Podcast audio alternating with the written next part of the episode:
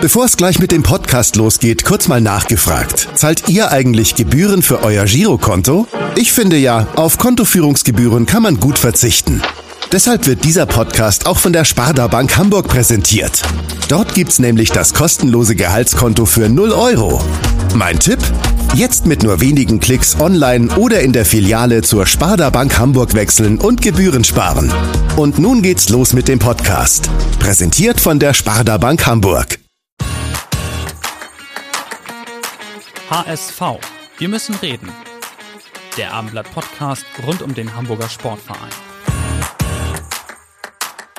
Moin und herzlich willkommen zu einer neuen Ausgabe unseres Abendblatt Podcasts. Heute ist Dienstag, der 1. Dezember. Auch heute wollen wir über den HSV reden. Mein Name ist Henrik Jakobs und auch heute begrüße ich einen ganz besonderen Gast. Und zwar nicht bei uns im Podcaststudio, sondern ziemlich weit weg. Wie weit, das erfahren wir gleich nach der Vorstellung unseres Gastes die ein langjähriger Bekannter übernimmt. Mein Name ist Helmut Hack. Ich begrüße einen Fußballspieler, der bei uns in Franken ausgebildet wurde. Er ist schmächtig, aber unglaublich schnell und trickreich. Bald war er für die zweite Bundesliga zu gut. Er wechselte 2011 zu Mainz 05 in die erste Bundesliga und zwei Jahre später zum HSV. Mit seinem Tor sicherte er am 1. Juni 2015 im Relegationsrückspiel in Karlsruhe dem HSV den Klassenerhalt für die erste Bundesliga. Schon zwei Jahre vorher kam er für die Nationalmannschaft zum Einsatz. Ein Kreuzbandriss verhinderte, dass seine Karriere noch erfolgreicher wurde. Er ist ein durch und durch sympathischer, liebenswerter und anständiger Junge. Einer, den jeder gerne als Schwiegersohn hätte. Ja, und ich sage Moin Moin oder besser gesagt Guten Abend nach Australien. Herzlich willkommen, Nikolai Müller, der Lieblingsschwiegersohn von Helmut Hack. Grüß dich, Nico. Hallo, alle zusammen. Ja, Stimme sofort erkannt von Helmut Hack? Ja, direkt. Im ersten Moment direkt. Ja, schön zu hören. Schon lange nicht mehr gehört bzw. auch gesehen. Äh, ja, ist schon lange her. Ja, schön, dass ich dich begrüßen kann, so weit in, entfernt in Australien. Wo bist du gerade genau und vor allem, was machst du gerade? Ich bin in Sydney, ähm, wie bestimmt alle wissen. Und ähm, ja, bei mir ist jetzt so halb zehn abends. Ähm, das heißt, äh, ich habe meine Kinder vorhin ins Bett gebracht, wir haben zu Abend gegessen und war jetzt mit meiner Frau am Chillen und jetzt mache ich den Podcast hier. Ja, sehr schön. Helmut Hack hat dich ja gerade schon an den Anfang deiner Karriere erinnert. Über die wollen wir heute auch sprechen. Ähm, du bist ja vor einem Jahr von Eintracht Frankfurt zu den Sydney Western Sydney Wanderers gewechselt. Ähm, erzähl doch mal ein bisschen, wie geht es dir da drüben, Down Under? Ja, sehr gut. Also ich bin jetzt ungefähr, wir sind über ein Jahr da. Wir sind letztes Jahr im Oktober hier gekommen, angekommen. Es war so eine auch eine Hauruck-Entscheidung innerhalb von ein paar Tagen, musste mich dann entscheiden. Aber wir waren da voll dahinter gestanden äh, mit der ganzen Family und ja, wir haben es nicht bereut und fühlen uns super hier. Also uns geht sehr gut. Ja, Hauruck, äh, kannst du das mal erzählen? Also du warst ja bei Eintracht Frankfurt, äh, hast da nicht so viel gespielt, es gab nicht so die Perspektive. Das, ich glaube, das Transferfenster war ja schon vorbei. Hättest du noch woanders hinwechseln können überhaupt in Deutschland oder war dann Australien ähm, sozusagen die Option? Ja, es war so, dass äh, ich mit Markus Babbel ähm, über Pirmin Schwegler schon mal Ende August ähm, Kontakt hatte oder Mitte, Ende, aber ähm, für mich der Plan so war, ich wollte unbedingt noch weg zu Frankfurt, ähm, am besten in die Bundesliga oder zweite Liga. Ähm, da war aber auch dann nicht das, das Passende da, weil ich auch nicht alles machen wollte. Und dann war das Thema für mich eigentlich erledigt, ähm, habe dann mit meinem Berater und meiner Frau auch so gemacht, okay, ähm, bis Dezember jetzt hier ähm, einfach hart trainieren, ähm, versuchen alles zu geben, sich so fit zu halten wie möglich. Und ähm, ja, und dann im Januar schauen, wie es weitergeht. Ähm, dann kam der Anruf nochmal von, von Markus, ich glaube, ähm, ja, Ende, Ende September dann. hat gesagt, ja, wie schaut's aus? Äh, hast du noch Bock, hier rüber zu kommen? Und da war ich erstmal ja, wie, wie meinst du das? Weil ich nie gedacht habe, dass das Transferfenster noch aufhat dort. Dann hat er gesagt, ja, ähm, wir haben noch offen. Ähm, du, ähm, ich will dich unbedingt haben. Das Problem ist nur, du musst dich innerhalb von 24 Stunden entscheiden, weil dann macht das Fenster zu ähm, bei denen. Ich glaube 12 Uhr Ortszeit hier. Ich weiß gar nicht, wie die Zeitverschiebung war. Na gut, es war 11 Uhr abends bei mir. Und dann habe ich meine Frau noch Gott sei Dank erreicht, weil ich in Frankfurt war. Sie war mit den Kindern in Hamburg. Ähm, sie war Gott sei Dank noch wach und habe ich gesagt, ey, pass auf, äh, wir müssen uns aber morgen entscheiden. Äh, der Markus hat nochmal angerufen mit Australien. Und ähm, ja, sie war auch äh, direkt Feuer und Flamme und wir haben gesagt, wir schlafen aber auch nochmal drüber. Und ähm, ja, dann haben wir morgens direkt telefoniert. Die Entscheidung war dann klar, okay, wir wollen dann zieht sich ja das immer noch bis in der Tag. Ich hatte auch Training in Frankfurt, dann habe ich sie immer noch stündlich angerufen. Ja, wie schaut's aus? Bist du noch dafür? Ähm, weil das ja für mich der entscheidende Punkt ist. Ja, und sie war, war voll dabei und dann äh, haben wir uns entschieden, äh, zwölf Stunden später ungefähr ähm, das äh, Abenteuer anzugehen. Ja, absolut ein Abenteuer. Wie, wie war das dann? Dann habt ihr eure Wohnung abgeschlossen, habt eure Kinder genommen und euch ins Flugzeug gesetzt oder seid ihr erstmal ähm, rübergeflogen, ja, habt alles klar gemacht und seid dann nochmal in Ruhe zurückgekommen? Nee, ich habe ähm, hab zu Markus gesagt, ich komme nur, wenn du mir zehn Tage Zeit gibst, weil die Saison hat schon ange angefangen und ähm, wenn du mir zehn Tage Zeit gibst, ist hier alles äh, ähm, unter Dach und Fach zu kriegen. Auch ähm, ich habe in Frankfurt zur Zeit gelebt, meine Familie war in Hamburg, wir haben ja dort unser Haus ähm, und die Kinder gingen zur Schule. Es geht nicht einfach so von heute auf morgen und ich habe auch gesagt, ich komme nicht alleine erstmal, sondern wir kommen alle zusammen, wenn dann.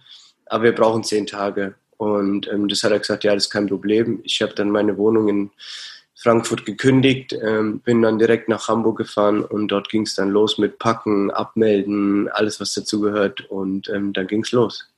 Ja, und die Wohnung oder das Haus in Hamburg habt ihr jetzt noch oder habt ihr das komplett? Äh das haben wir noch, ja. Das ist unsere Base und da werden wir auch mhm. wieder zurückkommen. Okay, da können wir später auf jeden Fall nochmal drüber sprechen, ähm, über deine Zukunft. Ähm, ihr habt heute schon trainiert, ihr seid mit in der Vorbereitung. Ne? Wann geht es denn überhaupt wieder los mit der Saison? Genau, wir fangen am 27. Dezember mit dem ersten Spiel an. Also wir haben jetzt noch knapp vier Wochen Zeit, äh, uns fit zu machen. Okay, dann brauche ich dich wahrscheinlich auch nicht fragen, ob du Weihnachten in Deutschland oder in Australien verbringst.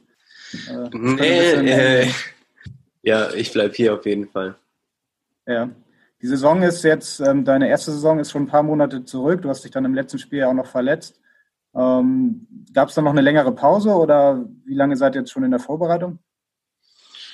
Ähm, ja, wir warten jetzt eine Pause, glaube ich, von drei Monaten oder so mit meiner Verletzung, glaube ich, ich drei Monate, die anderen, glaube ich, zweieinhalb. Ähm, wir haben angefangen Anfang, Mitte Oktober auch dann oder so, glaube ich, weiß gar nicht mehr genau, schon lange her. Ähm, ist eine lange Vorbereitung, ähm, aber besser auch dann irgendwie wieder was zu machen, weil ähm, durch Corona wussten die auch lange nicht, wann wir jetzt starten können, ähm, wie es hier ausschaut, weil einfach das Land so groß ist und ähm, die Grenzen geschlossen waren praktisch. Man konnte von hier nicht nach Melbourne fliegen, also so hätte es auch keinen Sinn gemacht, ähm, die Saison zu starten, weil es einfach nicht ging, ähm, zu reisen. Und ähm, ja, jetzt ist alles wieder offen hier, deswegen ähm, ja, fangen wir im Dezember dann an. Mhm. Wie ist denn die aktuelle Corona-Situation in Australien? Also ich weiß, in Neuseeland gibt es ja gar keine Fälle mehr. Wie ist es in Australien? Ähm, haben die das auch gut in den Griff bekommen? Dürft ihr dann auch wieder vor Zuschauern spielen?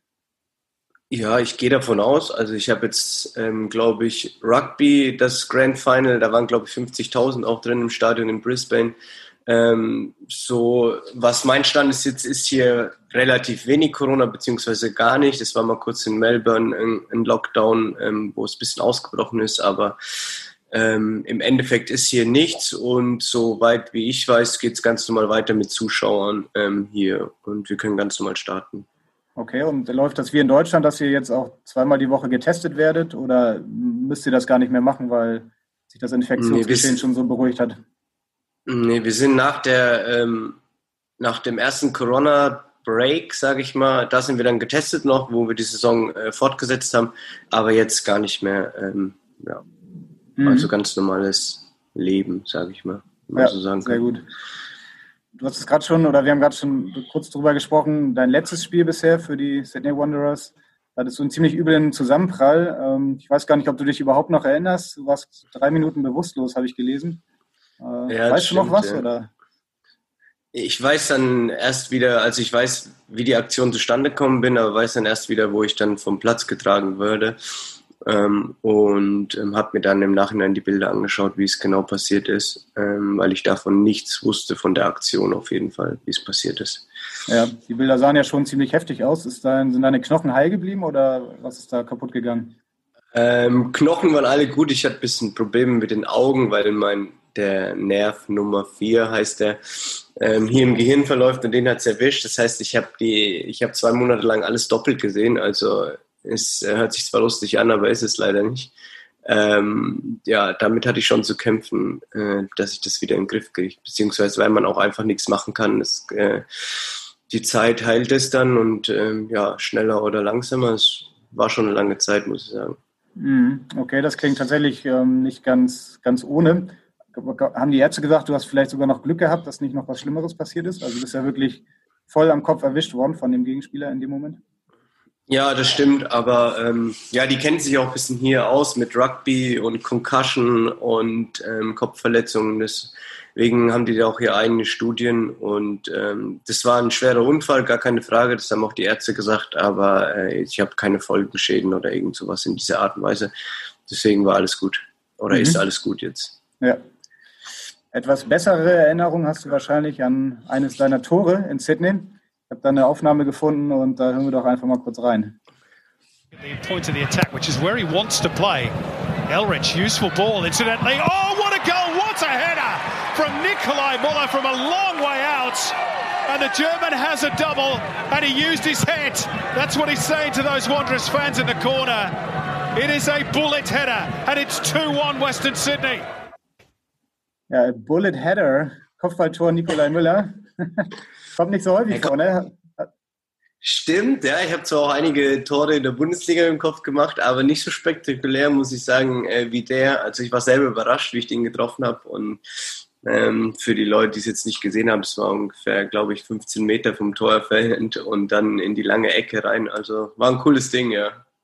Ja, kann ich bestätigen. Ich habe es mir bei Video, äh, bei, bei YouTube angeguckt. Ähm, ja, sah gut aus auf jeden Fall. War vielleicht dein schönstes Tor in Australien bisher? Ja, würde ich sagen, auch mit schönstes Spiel mit einem Doppelpack und ähm, ja, war, und es waren sogar zwei Kopfballtore in dem Spiel, nicht zu vergessen. Oh, okay, das habe ich auch noch nicht gehört. Ja, ähm, ja, war ein cooles Spiel und ein mhm. schönes Tor. Ja. ja. Du bist ja, Australien ist ja eine ganz neue Erfahrung für dich, auch der Fußball dort. Ähm, du hast dein Leben lang in Deutschland gespielt. Kann, wie kannst du den Fußball vergleichen, der da in Australien gespielt wird? Ist das auf einem ähnlichen Niveau wie vielleicht die zweite Bundesliga in Deutschland oder wird da einfach auch ein ganz anderer Fußball gespielt? Nein, also ich würde es nicht jetzt mit der zweiten Liga vergleichen, definitiv nicht. Ähm, es ist auf jeden Fall so, dass man sagen muss, dass ähm, die Jungs hier alle topfit sind, also körperlich ähm, sind die echt auf einem super, super Niveau. Ähm, qualitativ und technisch ähm, ist eigentlich ist ein deutlicher Unterschied, äh, zeige ich jetzt mal zu Deutschland, erste, zweite Liga, ähm, zu sehen. Ähm, aber es wird halt sehr viel äh, auf und ab gespielt, also ähm, auch äh, man darf auch die, die, die Wetterungsbedingungen nicht vergessen. Das ist auch hart für jeden Einzelnen, wenn man dann fünf Stunden fliegt und dann aber 40 Grad hat. Ähm, das ist auf jeden Fall, muss man bedenken. Aber von der Qualität, weiß ich nicht, mit was man vergleichen kann. Aber ähm, ja, ist auf jeden Fall so, dass man alles geben muss, um hier zu performen, weil es einfach auch äh, andere Bedingungen sind und die Qualität nicht so hoch ist. Ähm, aber es macht auf jeden Fall Spaß. Mhm. Wie ist das dann? Du hast die Temperaturen schon angesprochen. Wie ist es jetzt aktuell bei euch? Der Sommer fängt ja gerade erst an, ne, bei euch? Ja, also es schwankt hier, also es ist unglaublich. Wir hatten jetzt am Wochenende 40 Grad, äh, ungelogen. Und dann heute sind es dann äh, nur noch 22 oder 23. Also es ist schon ein gewaltiger Temperaturschwung auch manchmal da. Ähm, wir trainieren ein bisschen ins Landesinnere. Ich wohne hier in der Stadt direkt. Und ähm, ja, dort ist nochmal fünf bis zehn Grad wärmer als hier in der City direkt. Also ja, also jetzt im Sommer muss man sich einfach darauf einstellen, dass man über 30 jeden Tag hat. Zwischen 30 und 40 schwankt es dann Grad. Mhm. Also schon heiß zum Trainieren. Ja, auch das ganze Umfeld ist wahrscheinlich etwas anders. Wie ist das beim Training? Kommen da auch Journalisten, so wie du es aus Hamburg kennst oder aus Hannover? Ähm, Nein, gibt es Fans, also, die zum Training kommen? Ja, es gibt vier ältere Herren, die sind öfters beim Training da, ähm, aber es gibt jetzt äh, wenig Journalisten beim Training. Ich glaube, es ist eine Pressekonferenz vom Trainer Und ähm, ab und zu muss jemand mal ein Interview geben, glaube ich, vorm Spiel. Aber ansonsten ist die Woche eigentlich äh, ja, relativ ruhig. Ich muss sagen, ich habe hier, ich hier echt einen guten Club erwischt. Wir haben äh, Trainingsbedingungen, ähm, die sind zu vergleichen mit Europa, mit Hamburg jetzt zum Beispiel mal oder Frankfurt. Ähm, das ist ein Top-Niveau und ähm, ja, das ist auch sehr, sehr wichtig. Mhm. Es äh, gab jetzt schon einige Spieler, die in die A-League gewechselt sind nach Australien. Ich glaube, einer der ersten war damals Thomas Bräuch. Ähm, wen kennt man aktuell noch so aus der A-League? Den, den man vielleicht aus der Bundesliga noch äh, kennt? Ähm, Alex Bromjohann ist hier. Ähm, ah, ja. Den kennen bestimmt welche. Ja. Ähm, das, der ist auf jeden Fall noch hier. Gut, Alex kannten auch, Alex Meyer kannten auch einige. Ähm, ansonsten haben wir noch Patrick Ziegler hier bei uns in der Mannschaft. Der hat mal bei Kaiserslautern gespielt, der jetzt noch Deutsch ist. Ähm, sonst weiß ich gar nicht, ob der, boah, weiß ich gar nicht, wer der noch da ist, aber ob man den kennt. Ähm, aber ansonsten, glaube ich, in der Bundesliga kennt man nicht, sind eher dann ähm, schon aus Europa welche da, aber äh, mehr England oder mhm. in die Richtung, ja. Mhm. Als du vor einem Jahr gekommen bist, äh, hatte ich Markus Babbel ja geholt und da hattest du, du kamst aus Frankfurt und hattest dann direkt äh, eine Frankfurter Gänge eigentlich um dich herum, ne? mit Alex Meyer und mit Firmin Schwegler noch. Äh, das hat es wahrscheinlich auch leichter gemacht, oder? Die, die ja, auf, je, auf jeden Fall. Also erst Pirmin kannte ich ja schon vorher aus Hannover. Ähm, das war cool, ähm, der das auch ein bisschen eingefädelt hat, dass, dass das alles zustande kommt. Und ähm, klar, wenn man dann hier in ein anderes Land geht, ähm, äh, so weit entfernt ist von zu Hause, ist einfach schön, wenn man jemand hat, der, der, der A, die Sprache spricht, was nicht das Problem ist, aber den man kennt, äh, auch die Frauen oder Kinder. Ähm, ja, war mega cool. Alex auch nochmal super, dass ich den kennengelernt habe. Ähm, war eine schöne Zeit, ähm, wo die beiden hier waren. Ja, die Sprache sprechen, das ist ja bei den Hessen noch eine ganz eigene. Und äh, du hast Alex Meyer angesprochen und natürlich hören wir den auch jetzt. Müllerge, schönen guten Morgen. Hier ist der Alex. Ich wollte erst mal sagen, es ist mir eine Ehre, dich kennengelernt zu haben. Und meine Frage ist, warum du nicht mit offenem Fenster schlafen kannst. Wir waren ja öfter auf dem Zimmer oder immer in Australien zusammen bei den Spielen. Warum kannst du nicht mit offenem Fenster einschlafen? Ja, interessante Frage von Meiersche an Müllersche. Was hat es ja, mit dem geschlossenen Fenster auf sich? Da, ja, erstmal danke für die Frage, Alex. Äh, freut mich natürlich. Ähm, ja, wir waren echt dann äh, Zimmerpartner und wir hatten echt so witzige Momente, war unglaublich. Also das war Wahnsinn. Aber er musste immer das Fenster aufhaben und äh, ja, für mich, wir haben zum Beispiel im Hotel geschlafen in Neuseeland, war das, glaube ich, in, in Auckland oder so. Da war direkt vor unserem Fernsehfenster äh, einfach der, der Fußgängerüberweg und der macht in Australien oder Neuseeland immer piep, piep, piep, piep, piep die ganze Zeit und deswegen bin ich dann immer aufgestanden in der Nacht und äh, habe das Fenster zugemacht, aber es hat keine 10, 15 Minuten gedauert, ist der Alex wach geworden, ich weiß nicht wieso und hat das Fenster wieder aufgemacht. ähm, aber ja, ich hatte es gerne zu, eher offen. Ähm, ja, es war so ein Hin und Her. Manchmal okay. habe ich es dann geschafft, dass er nicht mehr aufgewacht ist. Ja, ich hätte jetzt gedacht, dass es vielleicht zu heiß war draußen in Australien, oder dass du gerne klimatisierten Raum hast zum Schlafen. Nee, das, das war, da waren wir uns einig, dass wir auf jeden Fall ohne Klimaanlage schlafen, damit wir nicht krank werden. Ähm, aber er wollte das Fenster offen haben, mich zu. ja. Alex Meyer war ja nicht so lange in Australien, ist dann ähm, nach ein paar Monaten wieder zurück nach Deutschland, hatte, glaube ich, ein bisschen Heimweh oder hat sich da vielleicht dann doch nicht so wohl gefühlt, wie du dich wohlfühlst. Ähm, er ist jetzt wieder bei Eintracht Frankfurt. Wie verfolgst du aktuell den, den Fußball in Deutschland oder auch die Eintracht, ähm, deine Ex-Clubs? Äh, ja, ich verfolge ähm, alles noch äh, so gut wie möglich. Ähm, davor jetzt, bevor die Zeitumstellung war, hier und dort, war es eigentlich cool, weil da waren es nur acht Stunden und dann konnte man schön abends, ähm, glaube, war das halb zwölf, ähm, erste Bundesliga, davor halb zehn, ähm, die zweite Liga angucken. Jetzt sind es leider wieder zehn Stunden, das heißt, äh, die erste Liga fängt erst um 1.30 Uhr an, das ist immer ein bisschen schwieriger. Ähm, da schaue ich dann eher dann äh, alle Spiele, alle Tore oder was halt auch cool ist, ähm, Champions League kann man jetzt früh anschauen um sieben. Aber ja, ich verfolge alles noch. Ähm, sehr nah, sage ich mal, aber im Moment ist halt ein bisschen auch, ja, mit ohne Fans und so, fehlt ein bisschen so der Pep, sage ich mal. Mhm. Ähm, aber bin noch voll dabei oder auf dem Laufenden, sage ich mal. Ja, hast du dir denn das HSV-Spiel in Heidenheim auch angeguckt oder wie verfolgst du den HSV im Moment? Ähm, ich verfolge noch alles, also nicht so wie letztes Jahr, muss ich ehrlich zugeben, aber ähm, Ergebnisse und Highlights schaue ich mir an. Ja, habe ich gesehen. Äh, ärgerlicher Fehler zum Schluss, auf jeden Fall. Ja, also das heißt, du hast da jetzt nicht parallel Hannover geguckt, ist ja auch ein Ex-Club von dir. Da ist dann schon eher noch die Verbindung zum HSV, oder? Ähm, ja, klar. Also ich verfolge natürlich mehr den HSV äh, als jetzt Hannover, sage ich mal.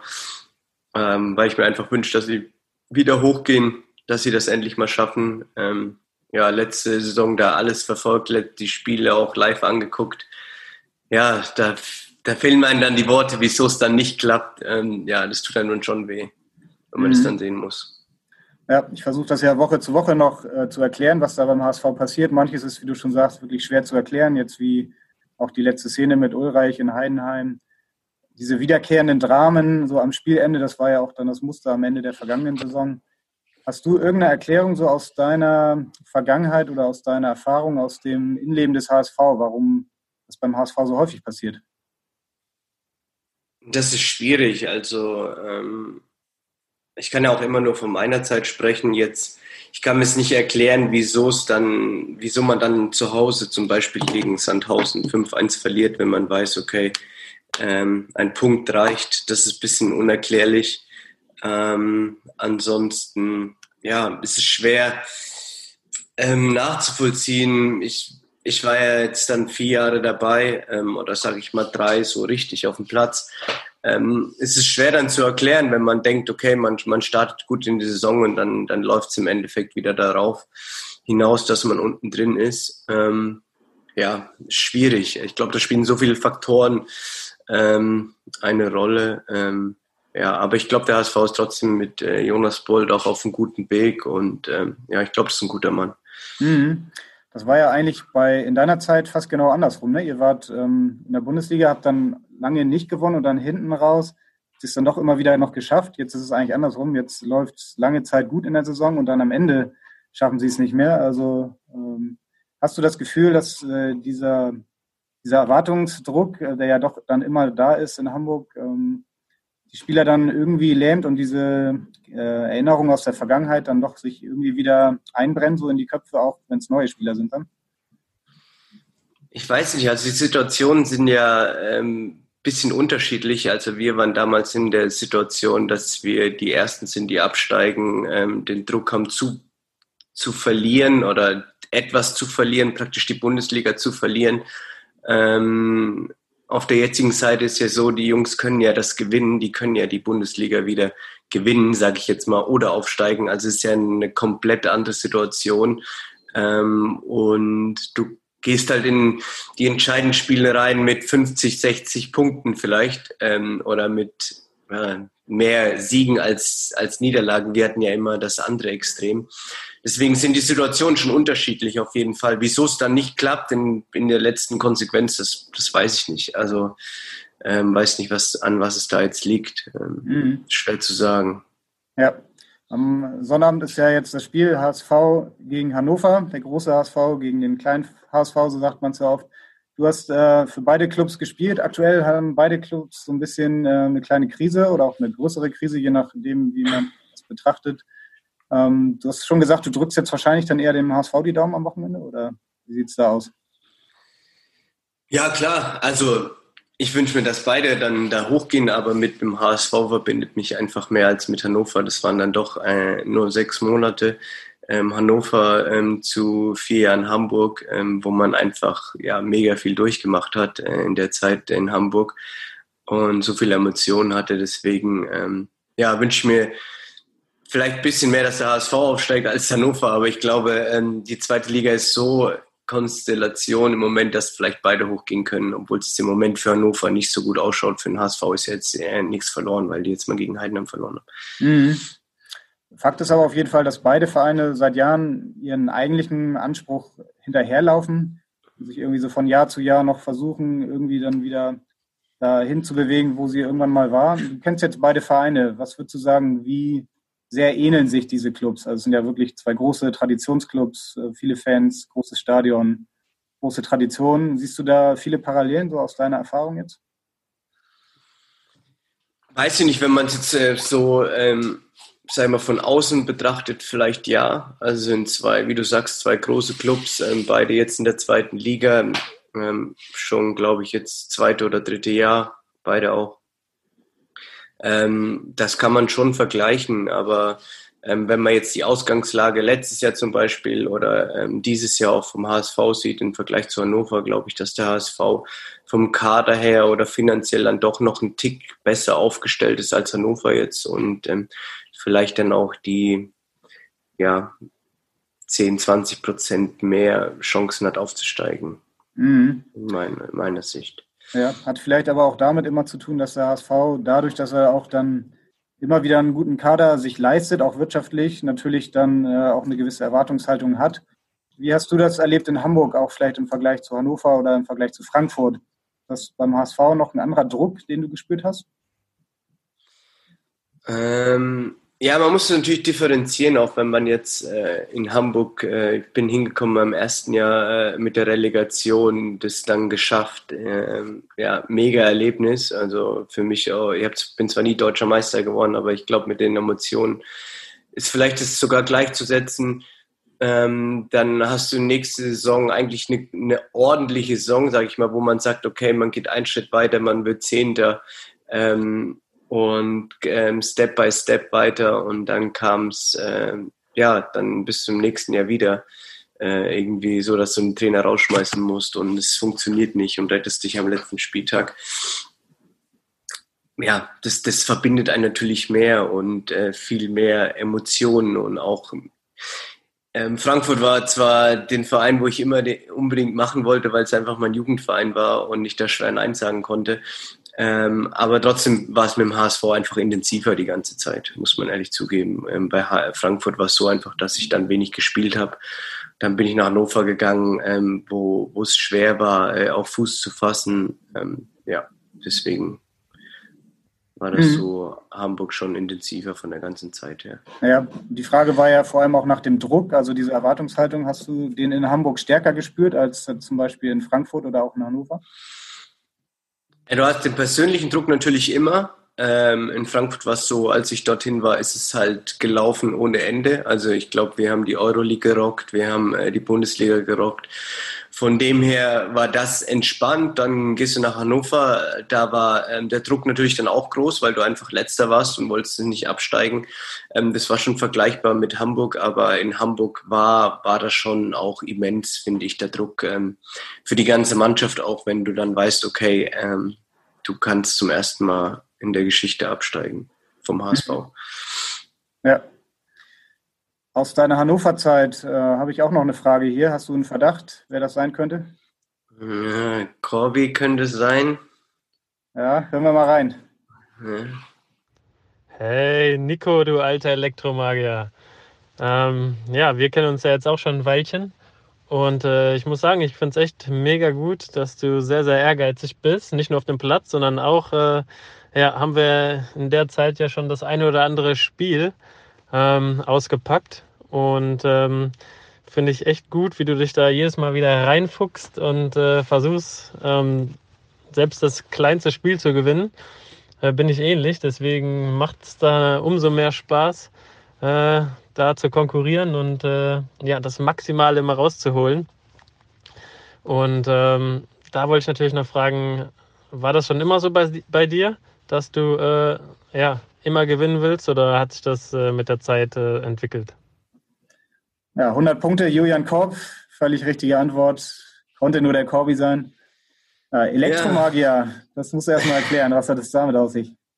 Ja, erstmal vielen Dank für die Frage, Juli. Freut mich, von dir zu hören. Ähm, ja, ich kam nach Hannover, äh, war ja dann äh, auch, sage ich mal, alleine da in Hannover, weil meine Familie dann in Hamburg geblieben ist.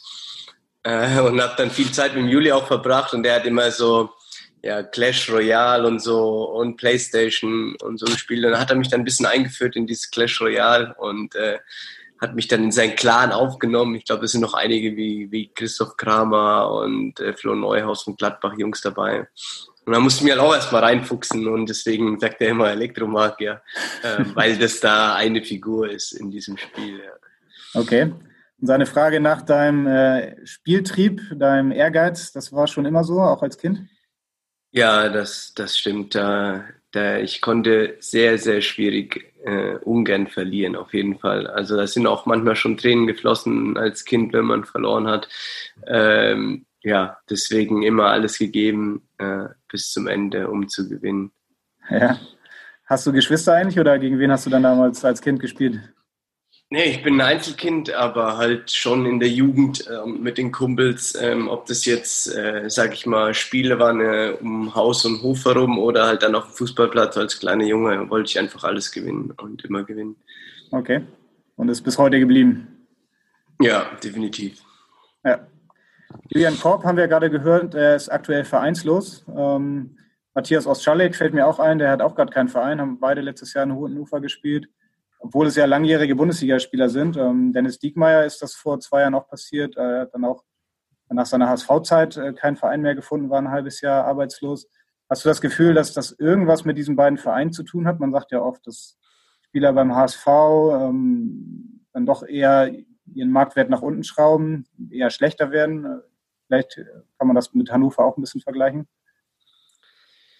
Ähm, glaube ich nicht jetzt. Ich glaube, ähm, dass bei den beiden jetzt, oder ich habe jetzt mehr zu Juli Kontakt als äh, zu Matze, ähm, das auch, glaube ich, ähm, A, die, die, die aktuelle Situation ist, ähm, was, was in Deutschland herrscht oder auch in Europa, ähm, da viele Vereine auch ähm, Geldprobleme haben durch Corona, ähm, was jetzt hier genauso ist.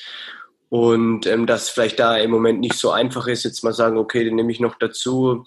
Die andere Seite ist auch, was, was, was will der Spieler machen? Ähm, will, will er alles machen? Hat er gewisse Ansprüche? Wie, wie schaut's da aus? Ähm, ich glaube, das sind viele Faktoren, was da reinspielen, aber ich glaube nicht, dass das zurückzuführen ist auf den HSV oder ähm, Hannover 96. Also mhm. definitiv Ja, du hast den Abstieg mit dem HSV ja eben schon mal angesprochen. Ein Jahr später bist du mit Hannover dann wieder abgestiegen, wobei du in beiden Jahren eigentlich gar nicht so viel dafür konntest. In dem HSV-Jahr warst du eigentlich durchgehend verletzt mit deinem Kreuzbandriss. In Hannover kamst du dann erst zur Rückrunde. Ähm, trotzdem ja, werden dich wahrscheinlich beide Abstiege auch emotional beschäftigt haben, oder? Ja, definitiv. Also das ist ähm, ja immer schwierig, wenn man absteigt, aber kein schönes Gefühl. Ähm, ja, beim HSV war es einfach so, dass es ja ich eigentlich nur ein Spiel gemacht habe, wenn man es genau nimmt oder nicht mal ein Spiel, vielleicht 20 Minuten oder so. Es einfach bitter war, wenn man dann die ganze Saison das einfach von oben angucken muss und nicht helfen kann, ähm, weil ich äh, glaube mich auch so gesehen habe, dass ich ein wichtiger Spieler für die Mannschaft damals war ähm, und viel dazu beigetragen habe, auch in den letzten Jahren, ähm, um der Mannschaft zu helfen. Deswegen war es da einfach ja extrem bitter mit der Verletzung und ähm, ja in Hannover dann klar nur sechs Monate Zeit gehabt, ähm, da auch schwierig ähm, dann nochmal das Ruder rumzureißen, wenn, wenn man in eine Mannschaft kommt, die jetzt nicht zu 100 Prozent funktioniert. Mhm. Diese Verletzung, dein Kreuzbandriss damals am ersten Spieltag gegen Augsburg, das war ja schon eine tragische Geschichte mit der, mit der Verletzung beim Torjubel. Wie oft hast du an diese Szene noch gedacht? Ist die immer noch irgendwie präsent oder hast du die eigentlich schon für dich ähm, ja, abgeschlossen? Ähm, ich habe persönlich damit abgeschlossen. Ähm, ich habe es, glaube ich, auch, glaube ich, genug darüber geredet oder erzählt oder äh, dazu Stellung genommen ähm, oder auch gesehen. ja, das war eine dumme Aktion vielleicht, vielleicht äh, zu extrem gejubelt, was man dann im Nachhinein sagen kann und dass es dann so bitter endet. Ich glaube, das konnte keiner wissen oder ich persönlich auch nicht. Und ja, es war eine, eine eine Scheißaktion auf Deutsch gesagt. Ähm, ja, aber war so wie oder ist so wie es war und deswegen ähm, ist es auch okay, weil ähm, man konnte es dann einfach nicht wegreden. Ja. ja. Du hast aber auch viele schöne ähm, Tage, Spiele, Erlebnisse gehabt in deiner HSV-Zeit. Was war für dich so die schönste im Nachhinein? Ja, schon das Relegationstor, ähm, das Spiel war, war schon mega auch äh, da aus einer Verletzung rausgekommen, eigentlich nicht so äh, ja, ein Jahr gehabt, wie man sich erhofft hat, wenn man dann äh, da neu hinwechselt von Mainz. Ähm, eine schwierige Saison, wird dann eingewechselt ähm, und macht das Ding rein. Und es war einfach ein mega Gefühl, ich glaube, für alle, für die Fans, für die Stadt. Ähm, deswegen, das war schon äh, mit der besonderste Moment, den ich dort hatte. Ja, und weil er so schön war, können wir in diesem Moment nochmal reinhören. Ah, das ist es! Das ist es! Das ist es! 2 zu 1 für den HSV! Das Tor! Das ist es! Wir sind in der 115. Minute und der HSV macht das Tor auf zur Bundesliga.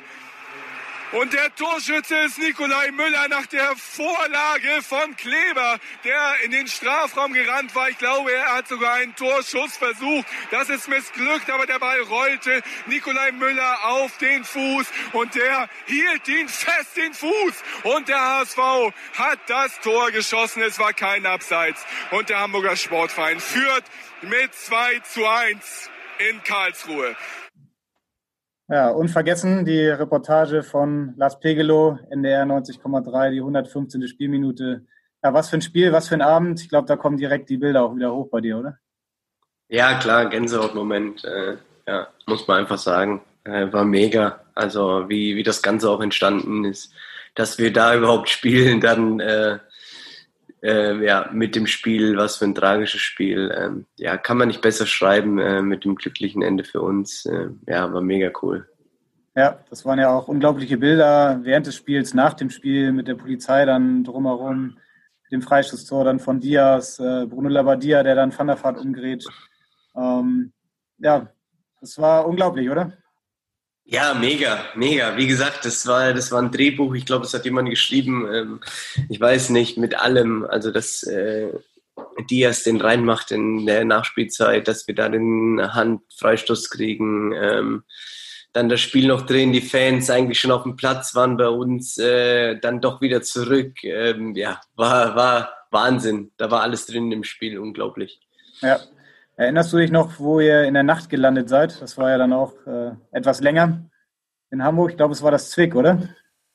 Ja, wir sind dann zurückgeflogen und haben dort dann äh, unsere Frauen im Zwick getroffen, ja. okay, und du erinnerst dich ja. auch noch, wie du nach Hause gekommen bist? Ja, ich habe es nicht weit von da, also zu Fuß.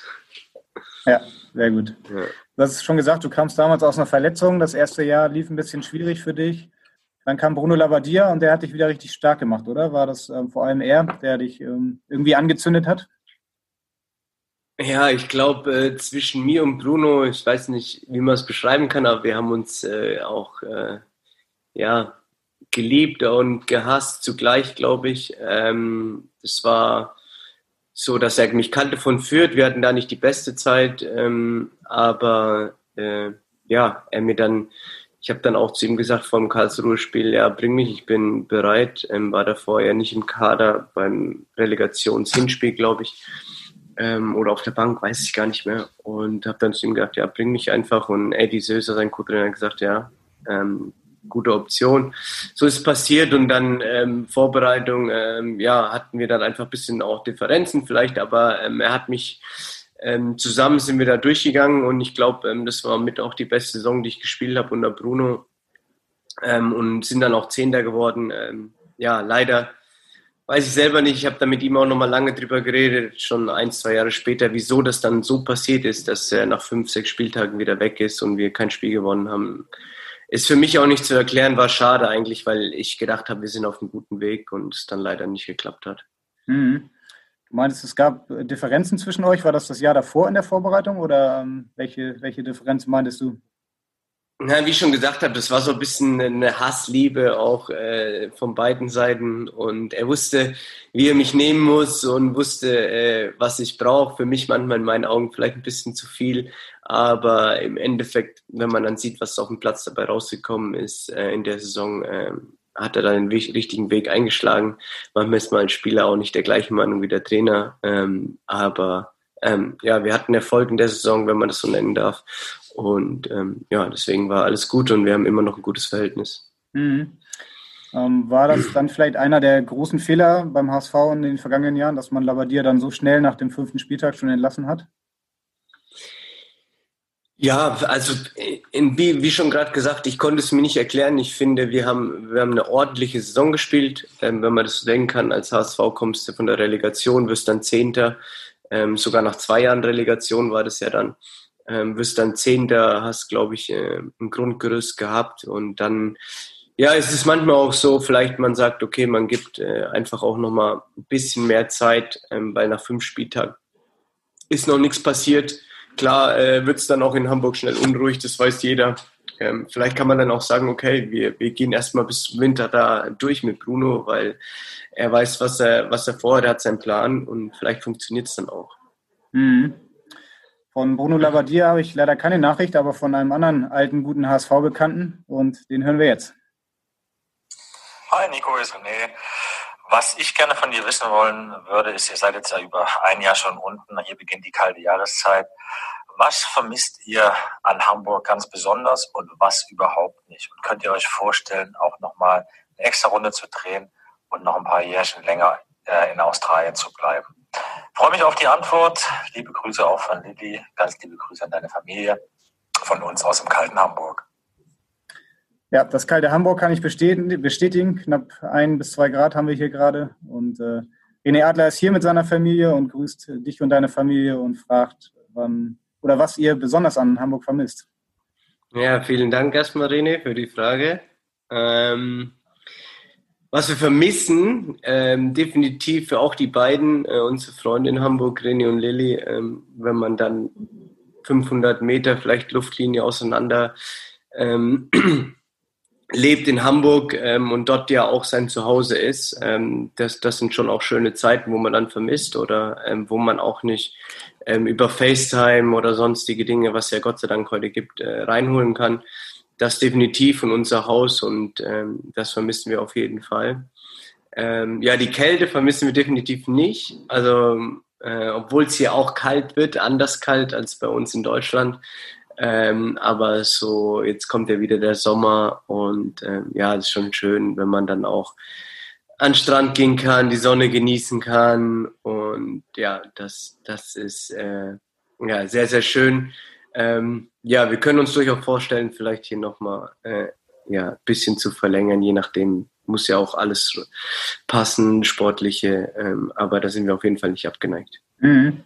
Was ist denn schöner, der Elbstrand in Hamburg oder der Bondi Beach in Sydney? Hat alles seine Vorteile, ähm, aber ja, Bondi Beach ist schon äh, sehr, sehr schön und ja, man kann halt einfach baden äh, und die Sonne genießen. Ähm, hat schon was. Ja, wie ist das dann bei dir im Alltag? Seid ihr nach dem Training häufiger da oder gehst du mit deiner Frau und deinen Kindern abends gerne mal zum Sonnenuntergang noch dahin? Wie weit ist das von dir, von zu Hause? Ähm, Bondi ist ungefähr 20 Minuten, sage ich mal 25. Aber ähm, hier gibt es ja noch äh, viele, viele andere Strände, die äh, mindestens genauso schön sind. Für uns noch schöner, weil es auch für Kinder schöner ist. Bondi ist halt, den man auf der Welt kennt. Ähm, ja, jetzt fängt der Sommer wieder an und ähm, unsere Kids haben ja bis drei Uhr Schule, wenn es passt ähm, und das Wetter schön ist, dann geht man da einfach nochmal zwei, drei Stunden an den Strand. Ähm, ganz entspannt. Da gibt es auch Strände, die sind nur 10, 15 Minuten entfernt. Ähm, von dem her, wenn das Wetter passt, ähm, machen wir das. Ansonsten haben die Kids einfach noch andere Aktivitäten, wo dann einfach keine Zeit bleibt. Mhm. Die Kids hast du gerade angesprochen, gehen die jetzt äh, schon zur Schule? Sind die auf einer deutschen Schule? Wie macht ihr das mit den Kindern? Die sind in der Schule hier im ersten Jahr jetzt ähm, und die gehen auf eine englische Schule und der ist perfekt für die. Äh, das Englisch ist besser wie meins.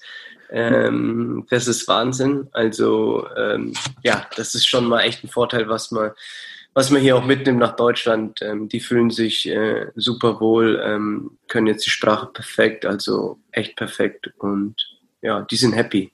Mhm. Du hast ja einen Jungen und ein Mädchen, Zwillinge, ist eher ungewöhnlich.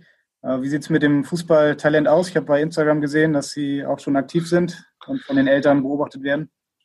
Ja, mein Sohn fängt jetzt, hat jetzt hier angefangen äh, in North Sydney United äh, zu spielen bei den Kids. Ähm, ja, macht, ein, macht eine gute Rolle. Ähm, ich glaube, finde auch, die machen eine gute Arbeit hier, ähm, sehr, sehr professionell, auch in dem Alter schon. Und ja, der hat Spaß und mal schauen, wo das hingeht. Und auch schon das Tempo erkennen wir von seinem Vater? Ja, ist nicht schlecht, muss ich sagen, aber äh, ja, da hat noch lange Zeit. ja. Ähm, Bondi Beach war gerade schon mal Thema. Bist du schon unter die Surfer gegangen in Australien? Hast du dich schon mal ausprobiert oder konntest du das vorher schon? Äh, nee, leider nicht. Auch nicht die Zeit dazu gehabt. Äh, ganz lustig, dass unsere Kinder machen jetzt Surfkurs einmal die Woche, äh, mit der Schule sogar. Ähm, ja, vielleicht können die mir dann mal irgendwann weiterhelfen. Okay. Ja. Ja, Weihnachten äh, liegt vor der Tür. Ihr werdet dann ja mit Sicherheit auch ähm, in Sydney bleiben. Wie macht ihr das? Gibt es dann einen Tannenbaum am Strand? Oder, äh? ähm, es gibt einen Tannenbaum, natürlich keinen echten, weil der würde nicht lange aushalten bei der Hitze. Aber es ähm, ist ein bisschen schwierig, hier in Stimmung zu kommen, muss ich ehrlich zugeben, weil es einfach so warm ist. Für die Australier ist es ja normal. Hier ist auch alles geschmückt, also wie in Deutschland, da gibt es jetzt keine Unterschiede. Ähm, aber meine Frau ist da ganz gut im Dekorieren und Schmücken, deswegen bringt sie dann den, den, die Weihnachtsstimmung auch hier, hier nach Hause zu uns. Deswegen, ja, ist ungewohnt, aber auch äh, sehr lustig, irgendwie äh, Weihnachten unter der Sonne zu verbringen. Hm. Ja, hört sich gut an. Wir haben von Alex Meyer vorhin schon gehört, den Spitznamen Müllersche.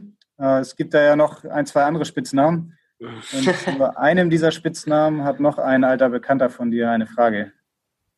Servus Nikolai, hier ist Marco Caligiuri. Und mir ist natürlich auch bewusst, dass du unter dem Spitznamen Mü bekannt bist. Und ich habe mir gedacht, vielleicht interessiert es ja die Zuhörer, wie es denn zu deinem Spitznamen gekommen ist. Ich muss ehrlich sagen, für mich bist du nach wie vor Nikolai und wirst auch immer Nikolai bleiben. Und ich schicke dir auf diesem Wege die besten Grüße nach Australien und grüß mir auch deine Familie ganz lieb. Ich hoffe, wir können uns bald mal wiedersehen. Bis bald. Ja, bis bald, sagt Marco Caligiuri, ehemaliger Spieler von Kräuter Fürth, hat im Sommer seine Karriere beendet, seine Karriere beendet und äh, ihr kennt euch, glaube ich, aus Mainz und aus Fürth. Genau, ja, wir haben uns kennengelernt in Mainz äh, und dann ist er ein Jahr vor, äh, Entschuldigung, in Fürth kennengelernt. Er ist dann ein Jahr vorher nach Mainz gewechselt und ich bin dann nachgezogen. Ähm, ja, ist ein sehr, sehr guter Freund geworden und da haben wir dann auch, glaube ich, vier, fünf Jahre zusammengespielt. Also war eine super schöne Zeit, ja. Ja, und er kennt die Geschichte deines Spitznamens Mü. Ich kenne sie jetzt mittlerweile auch, aber du darfst sie jetzt nochmal erzählen. Ja, Mü heißt ich, glaube ich, wegen Schü, wenn ich das so richtig gefunden habe. Äh, so ist meine äh, Interpretation, dass Thomas, äh, ich bin ja dann nach Mainz gewechselt ähm, und äh, André Schürle ist weggegangen, äh, nach Leverkusen, glaube ich, und sein Spitzname war Schü und ich kam dann nach äh, Mainz und Thomas Tuchel gab mir dann den Spitznamen Mü. Deswegen, äh, ja, Schü und Mü, ähm, ja, war der kurz Spitzname. Ja, und er hat sich gehalten auf all deinen Stationen dann noch, ne? Ja, das stimmt. Ja. Wie nennen dich die ja. Kollegen in Australien? Hast du da auch schon einen neuen Spitznamen? Nee, Nico oder Nikolai. Also die sind noch nie, die können ja das Ü nicht sprechen. Also da wäre oh, ich ja der Mu, der Mu. Und äh, ja, deswegen bin ich hier ganz normal Nico oder Nikolai, weil das Mü geht hier leider nicht. Ja, sehr gut. Äh, Marco Caligiuri haben wir gehört, äh, Kräuter Fürth war sein letzter Verein. Die sind jetzt aktuell Spitzenreiter in der zweiten Liga. Ähm, du kennst den Verein ja auch sehr gut, bist da ausgebildet worden, hast da deine ersten Profispiele gemacht. Ähm, verfolgst du Kräuter Fürth? Wie schätzt du die Chancen, die Aufstiegschancen aktuell ein? Ja, verfolge ich natürlich auch sehr. Ähm, Wahnsinn, dass sie jetzt da oben stehen, freut mich echt. Äh, haben jetzt auch das Derby gewonnen am äh, Wochenende, was natürlich auch für das Umfeld sehr, sehr wichtig ist. Aber ähm, ja, die gehen da ihren Weg weiter, jetzt auch mit Rashid wieder da seit eins, zwei Jahren oder drei Jahren sogar ähm, ein guter Mann ist und der da die Philosophie ähm, auch wieder zurückgebracht hat, was sie ein bisschen mal verloren hatten zeitlang. Und ja, mal schauen, was am Ende rauskommt. So war es damals auch. Ähm, kontinuierlich da dran geblieben und äh, ja, ich glaube, äh, die haben Chancen, bis am Ende oben dran zu bleiben. Mhm. Diese Philosophie, die du angesprochen hast, das war ja die Idee, auch junge Spieler auszubilden, so versteht sich Kräuter Fürth ja auch selbst, die dann natürlich auch irgendwann zu verkaufen, so wie dich auch. Ähm, ist das so ein Modell, was äh, vielleicht auch der HSV hier ähm, noch verstärkter umsetzen müsste? Ähm, ja, ist natürlich schwierig, ähm, da Kräuter Fürth und Hamburg äh, ja komplett unterschiedlich sind. Ähm, von ja mit einem der größten Vereine in Deutschland zu einem relativ kleinen Verein in Deutschland. Ähm, Ja, ich glaube, man kann immer ein bisschen äh, äh, junge Spieler einbauen, ähm, definitiv, ähm, und den Perspektive geben. Aber ich glaube, ähm, dass, dass Hamburg äh, jetzt da gut aufgestellt ist und die ihren Weg weitergehen sollen. Ich glaube, es sind auch viele neue Gesichter da mit jungen Leuten, ähm, die, die Potenzial haben. Und ich glaube, ja, das geht irgendwann nach oben. Ich hoffe, diese Saison. Mhm. Erinnert dich Kräuter Fürth vielleicht so ein wenig an Arminia Bielefeld aus der vergangenen Saison? Die sind ja auch dann äh, ja, in so einen Flow geraten und haben das dann bis zum Ende der Saison durchgezogen, haben dann auch die Schwächen der Kon Konkurrenz genutzt und sind jetzt in der Bundesliga. Traust du das äh, Fürth auch zu, so einen Weg? Ja, natürlich traue ich das zu. Ich glaube, äh, dass der Weg jetzt noch weiter ist. Ich, äh, als für Bielefeld, ich glaube, Bielefeld schon ein Jahr davor in der Rückrunde sehr, sehr gut performt hat, ähm, das mitgenommen haben. Ich glaube ähm, durchaus, dass es möglich ist, so einen Lauf zu starten, aber der unheimlich schwierig ist, ähm, da die zweite Liga auch äh, extrem ausgeglichen ist. Und man muss sagen, dass Bielefeld auch gereift ist über da ein, zwei Jahre ähm, hinweg und es dann auch verdient geschafft haben. Mhm. Ein guter Freund von dir aus deiner Hamburger Zeit äh, hat das ja mit Arminia Bielefeld geschafft, den Aufstieg. Hat ja. auch noch ein wichtiges Tor geschossen und hat jetzt am Wochenende in Leipzig auch gespielt, hat ein Tor vorbereitet. Äh, du ahnst, glaube ich, schon, was jetzt kommt, oder? Ich weiß, wer es ist auf jeden Fall. ja, und hier kommt er. Müller! Servus, da ist der Schippo. Du, ich habe mal eine Frage. Du bist auf dem Platz immer vorangegangen und warst sehr mutig. Warum bist du neben dem Platz bei anderen Aktivitäten aber auch bekannt als kleiner Angsthase? Liebe Grüße nach Australien, alles Gute und hoffentlich bis bald.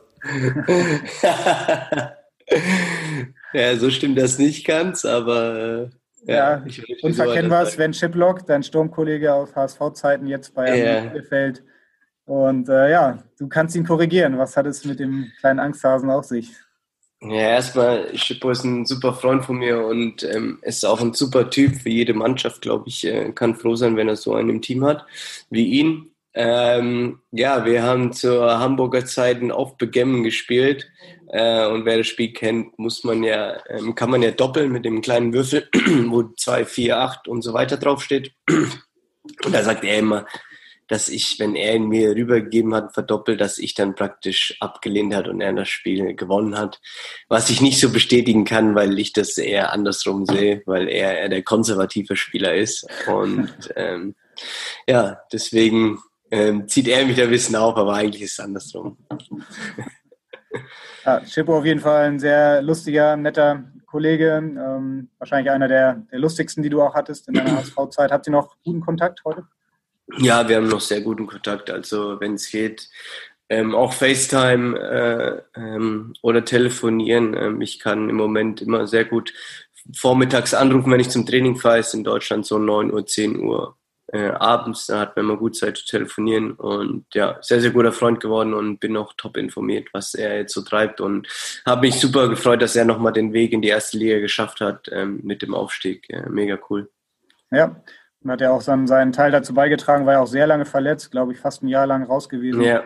Dann noch das, das Siegtor geschossen bei Holstein Kiel kurz vor Saisonschluss. Und äh, ja, jetzt darf er nochmal in der Bundesliga spielen. Ist das vielleicht, genau. ähm, ja, vielleicht nochmal eine Überleitung zu deiner Zukunft? Was ähm, denkst du, wo wird es nach Australien nochmal hingehen? Oder könntest du dir vorstellen, deine Karriere auch ähm, so wie Alex Meyer oder Pirmin Schwegler in Australien zu beenden? Ja, kann ich mir durchaus vorstellen. Ich glaube, ähm, dass es schwer für mich wird, jetzt nochmal in die erste Liga dort anzugreifen. Ich glaube, ähm, dafür ist es einfach dann auch ähm, ja, Australien oder die A-League nur. Ähm, weiß nicht, wie es mit der zweiten Liga ausschaut. Im Moment ähm, ja, bin ich hier voll in der Vorbereitung und freue mich auf die neue Saison. Ich kann mir durchaus vorstellen, ähm, nochmal äh, äh, hier zu bleiben kann mir aber auch vorstellen, vielleicht nochmal in der zweiten Liga in Deutschland was zu machen. Das wird sich dann äh, äh, ergeben, was, was die Möglichkeiten sind. Da habe ich noch keine feste Planung. Im Moment ist es so, dass wir bis Juni hier unter Vertrag sind und dann sehen wir weiter, was passiert, ähm, wo es uns hintreibt oder was wir vorhaben. Mhm. Das heißt, da gibt es wahrscheinlich im Moment auch noch keine Gespräche, weil die Saison ja noch gar nicht angefangen hat. Oder habt ihr da schon, hast du dich schon mal ausgetauscht mit den Verantwortlichen? Nee, gar nicht. Also hier war jetzt ja auch erstmal durch Corona ein bisschen alles durch, durch den Wind und wie geht's weiter überhaupt finanziell hier, ähm, weil es auch nicht so einfach ist, weil Fußball hier ähm, nicht, sage ich mal, Sportart Nummer eins ist, wie, wie jetzt sagen wir, wir das Europa kennen. Ähm, aber da gab es noch keine Gespräche und wir fangen jetzt erstmal an und da ist noch genügend Zeit, das zu ja. regeln. Sehr schön. Deine Familie hast du ja auch gesagt, die fühlen sich wohl und deine Kinder, können die sich das auch vorstellen, noch länger in Australien zu bleiben? Ja, definitiv. Also meine Frau und Kinder, die können sich äh, das auf jeden Fall vor, vorstellen, hier zu bleiben. Und ähm, aber wie gesagt, wir haben noch keine Entscheidung getroffen und werden es dann zu gegebener Zeit machen. Sehr schön. Jetzt haben wir eben den Aufstiegsexperten Sven Schiplock gehört. Das ist eine gute Überleitung zu unserer letzten Frage, die wir all unseren Gästen stellen. Du musst äh, sie natürlich auch beantworten. Wann steigt denn der HSV wieder auf? Ja, 2021. also nächste Saison. Also bin ich fest ja. davon überzeugt. Nächste ähm, diese Saison. 2000. Ja, genau. Ja, genau. Die Saison, ja. Okay. Die Saison. Ja. ja Drücke ich die Daumen und äh, bin davon überzeugt, dass sie das schaffen mit dieser Mannschaft. Muss es eigentlich hochgehen jetzt. Ja, sehr schön. Wirst du dir das Spiel angucken, HSV gegen Hannover am Wochenende? Äh, ich muss noch mal nachgucken, ob die Samstag oder Sonntag spielen. Samstag, ähm, ja. ja, das 23 Uhr, das ist eine gute Zeit, da, da kann ich auf jeden Fall mal reinschauen, werde ich mir anschauen hier. Ja. Das Spiel. Sehr schön. 23 Uhr, es ist noch nicht ganz bei dir, aber es, es wird langsam später Abend, von daher, deine Kinder schlafen schon und äh, auch du musst, glaube ich, bald mal ins Bett, morgen ist wieder Training. Oder? Ja, na klar. ja, morgen ist Training. Ich fahre ein bisschen länger hier zum Training, also da müssen um 8.15 Uhr schon da sein. Deswegen ja, geht es jetzt dann ins Bett und äh, morgen geht's weiter. Sehr schön, Nico. Dann äh, bedanke ich mich, dass du die Zeit genommen hast und äh, dass wir die Verbindung hier nach Australien hergestellt bekommen haben. Wenn der Ton nicht so ganz gut war, bitte ich um Entschuldigung. Wir versuchen das noch ein bisschen zu, zu verbessern und äh, ja, bis bald mal wieder, Nico. Gerne. Jetzt war die Stimme weg. die Stimme weg. Ja, gerne. Sehr schön. Alles Gute, eine schöne Weihnachtszeit wünsche ich dir. Und äh, wir melden uns dann in der kommenden Woche wieder nach dem Spiel gegen Hannover. Und bis dahin, in Hamburg sagt man Tschüss und bei uns heißt das auf Wiederhören. Weitere Podcasts vom Hamburger Abendblatt finden Sie auf abendblatt.de slash podcast.